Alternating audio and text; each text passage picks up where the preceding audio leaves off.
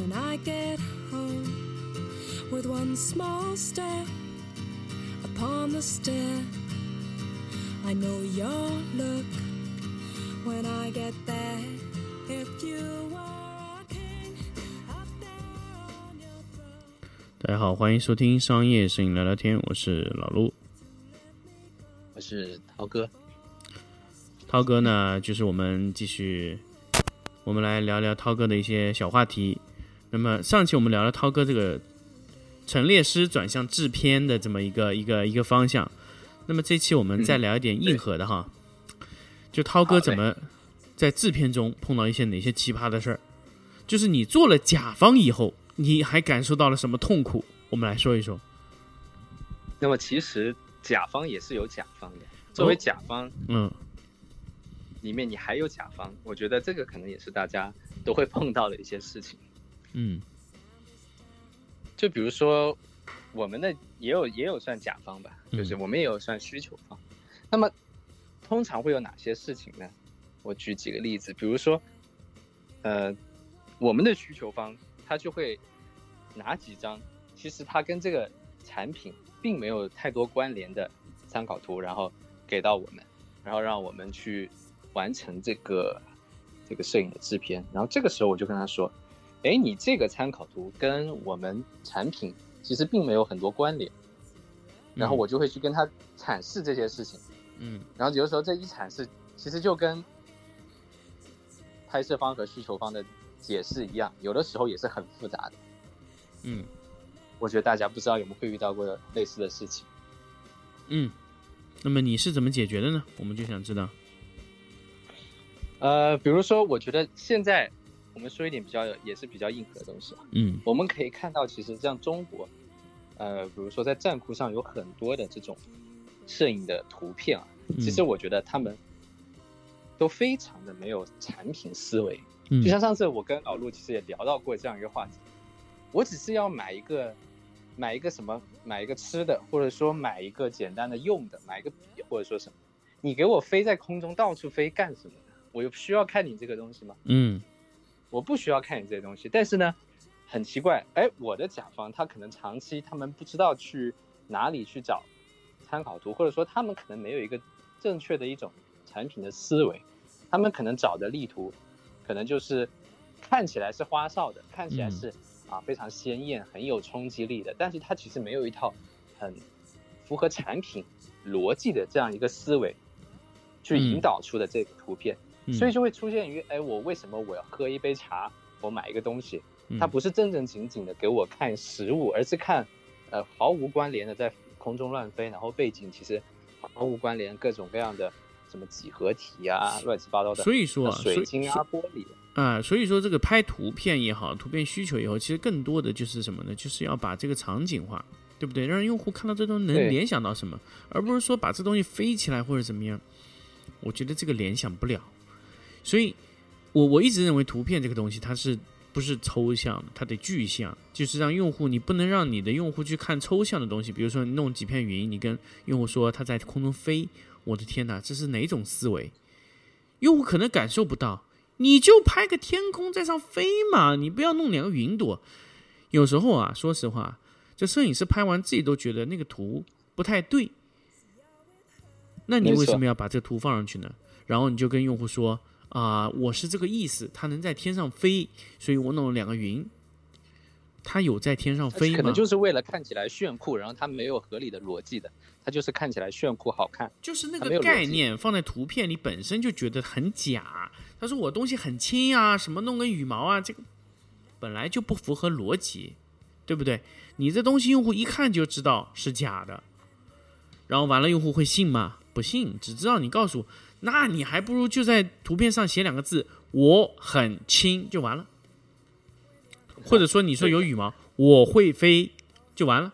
你拍什么图呢？不用啊，因为用户看完以后脑子里也就这三个字。时候，它有一个很尴尬的点，我不知道嗯。大家其实、呃我们的听众有没有发现，就是你一旦把这些炫酷的东西加上去之后，OK，拍摄难度增加了，嗯，这个从陈列的角度，陈列难度暴增，摄影的角度，它它难度有的时候也是增加了很多。那后期的难度可能更不用说，它可能又更大了。但是整一套操作下来，哦，我们看似得到了一张比较炫酷的图片，好像好像说，哎，有一点设计感，但是它这个跟这个产品本身，它其实关联性大吗？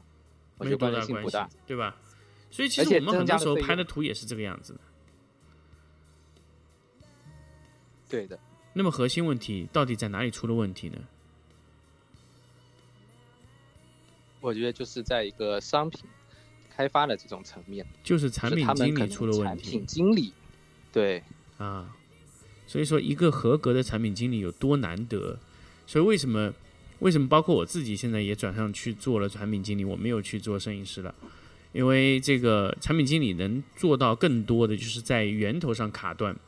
我记得我在前一个公司啊，其实我之前的那个老板啊，一直跟我说一句话，说老陆啊。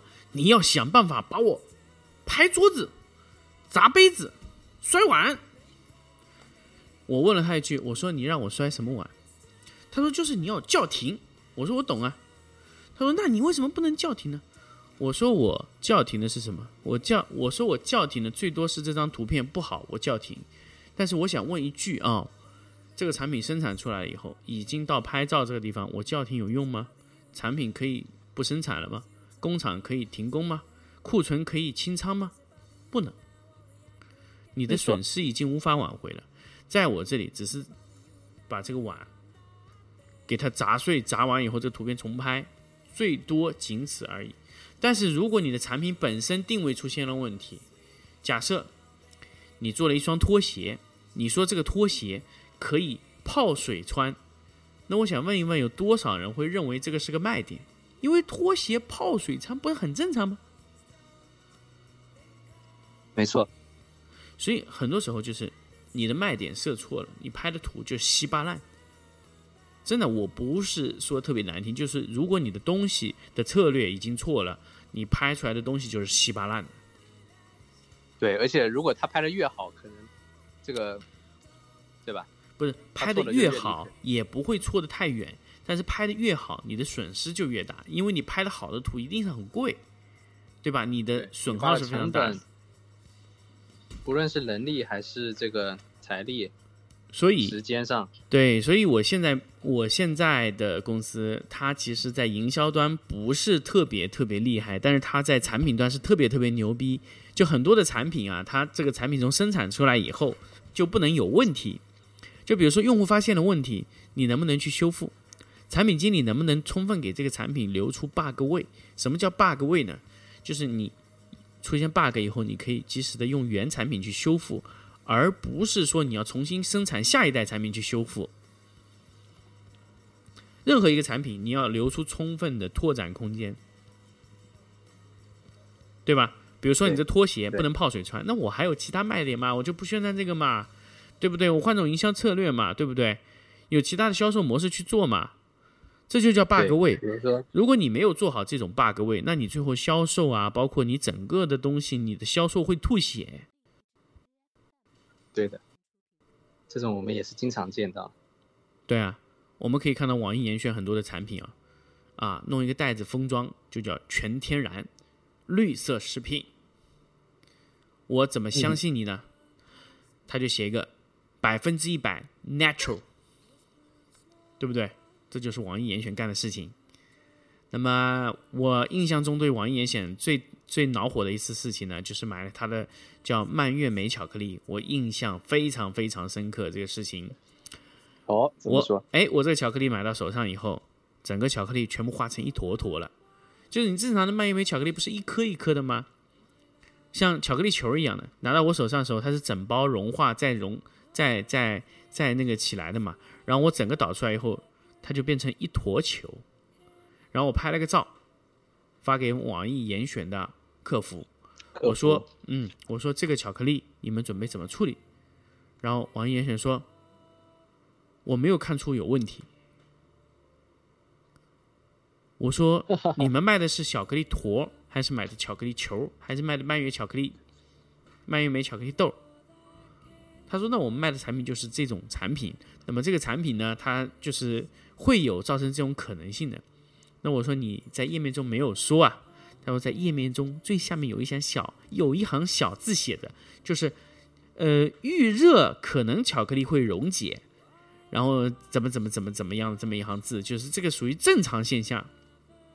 然后我说，那我现在非常不满意，我是不是可以退货？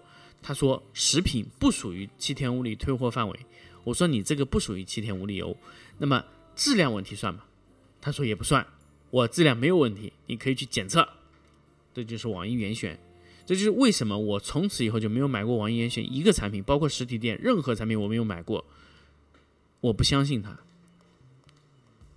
啊，很多时候呢，可能有些听众啊可能会问我，哎，那那那巧克力球融化就融化了，怎么了？我就想说很简单的道理，它的融化是为什么会造成融化？是因为你的运输中融化了。我相信它在仓库里应该不会融。它如果仓库里融化了，它在仓库里如果融化，它应该不会发出来。这这个网印我觉得还做不了。那么它就是在运输中融化了。那运输中融化，你可不可以想个办法让它运输中不融化呢？这就是运输上的考虑欠考虑。这还不是最关键的。你运输上融化了吧？大不了给人家再重发一包。你那个服务是那个样子的，那我就相信啊，我可能现在买了二十块钱、四十块钱、五十块钱、六十块钱产品，那我以后要是买一百、两百、五百、一千的产品呢，我还敢在网易严选上买吗？不可能，绝对绝对的不可能，因为五十块钱你都这样处理，一千块钱处理起来可更麻烦。所以，对，由于这一个原因，全部不买。所以根本就说这个，就是一些服务上的态度，还有整个产品设计的，给用户最终一个不好的体验。我一直想强调，就售后、运输这些问题，都应该是产品经理应该考虑进去的。他如果在这种地方都没有考虑，可想而知他在造产品有多敷衍。那这两天，因为这两天我们在研发一个包装，我们的包装要要求用户买回家以后。反复开合五千次不损坏，什么意思呢？就是我们的包装箱可以帮你们当运输箱使用，我们的产品啊，五千次开合不出问题。我们到这种程度，我们卖的卖给你的包装箱，你可以当运输箱使用，而且这个包装箱真的就是收了一个你的包装箱的钱，一百以内的，但是它是一个运输盒。我们到这个程度啊，我们要求到这个程度，把包装。盒厂都逼疯了，一百块以内你给我做个包，他说：“这现实吗？不可能啊！”嗯，所以这就是产品经理的执着。我们现在所有的产品经理都保持这样的东西，逼死供应链，对吧？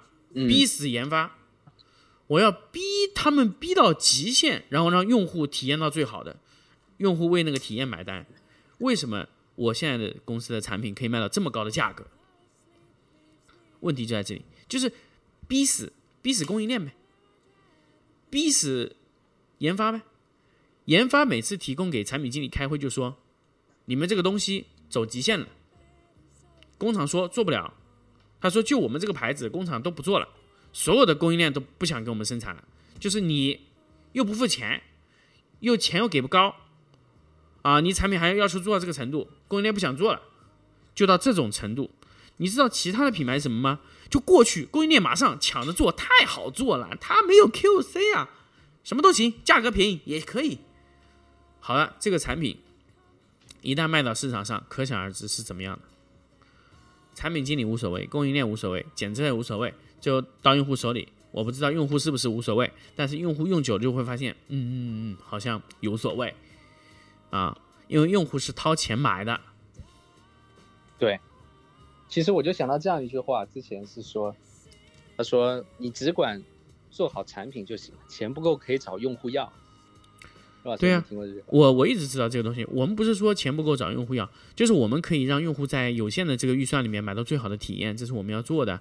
所以我们不光要便宜，还要还要品质好。我们可以砍掉一些用户不想用的功能，而不是砍掉用户不想要的体验。体验是不能砍的，功能可以砍。嗯，就这个用户可能。使用率很低的东西，我们就不需要了。那当然，我们还有一些小小的一些技术啊。那比如说，嗯，呃，我们可以直接收集到用户哪些功能他是不喜欢的，我们就可以直接给他去掉。我们可以通过迭代的方式把这个功能去掉，在后代的产品里面就直接推出更便宜的版本。所以我们这个公司是一个很奇葩的公司，是每一代产品做的比上一代更便宜的产品。这确实还是比较但是这样的公司比较容易被用户骂，为什么呢？就是说你怎么产品越越做越便宜了，人家产品越做越贵啊？哦，不好意思，因为我去掉了很多我认为你们用不上的功能，就不要了。但是高端的我们会一直追求更好的，但是中端的产品和低端的产品，我们会想尽一切办法去掉用户不需要的东西，然后我们可能会塞入一些用户需要的东西，这就是我们未来的一种考虑的方式。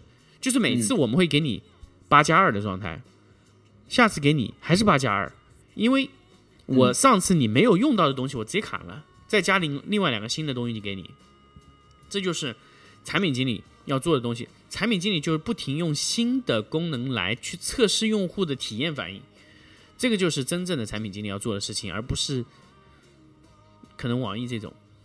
我甚至我我不说网易啊，网易可能都已经算比较好的产品经理公司了，其他产品经理的公司呢更糟糕，真的更加糟糕。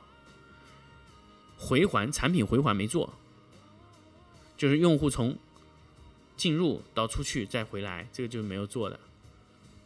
啊，这就是我们嗯想跟大家分享的关于制片里面的一些东西。当然，涛哥还有更多的话题想跟我们分享。呃，涛哥还有想说什么？那么我们看一下，过几期过几期，对我们过几期我们再来聊一下关于涛哥更多的一些有意思的内容。当然，制片中碰到的这些奇葩问题也真的非常非常多。对的，对，好，那我们这期就说到这里，我们下期再见。好，下期再见。